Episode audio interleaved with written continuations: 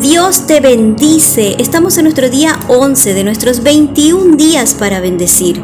Primera de Samuel 25:6 dice, y yo hablo esto sobre tu vida, que tu familia y todo lo que posees se encuentre bien.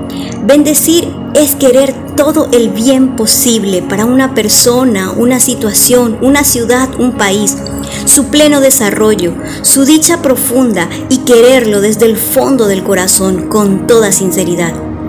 ¿Y cómo mantenernos en esa actitud de bendecir cuando no te para el colectivo o cuando te rozan los vehículos, cuando se adelanta alguien en la fila o cuando surja algún suceso inesperado que cambie por completo tus planes? Bueno, esto no sucederá de la noche a la mañana.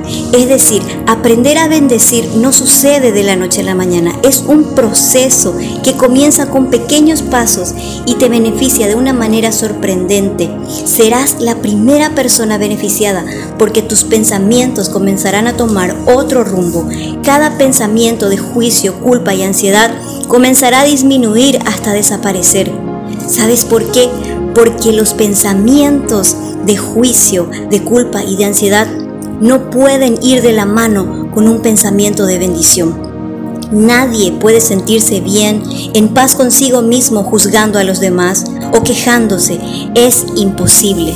Bendecir también es una manera de llevar en práctica el amor.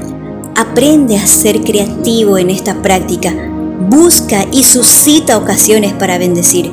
Cuando te encuentras en una situación desfavorable, comienza a hablar bendición para esa situación. Ante una enfermedad, habla sanidad, no te apropies de la enfermedad. No digas mi enfermedad, mi dolor, mi depresión, nada de eso te pertenece porque Cristo Jesús clavó en la cruz del Calvario toda enfermedad, soportó nuestros sufrimientos y nuestros dolores para que nosotros fuéramos libres. Haz una pausa Respira. Escribe en tu cuaderno de tox una situación negativa que te aflige. Luego, escribe una promesa bíblica que contradiga esa situación. Hoy te toca a ti bendecir. En oración agradece, bendice y habla en bendición sobre esa situación. Y recuerda Salmos 34:14, busca la paz y no descanses hasta conseguirla.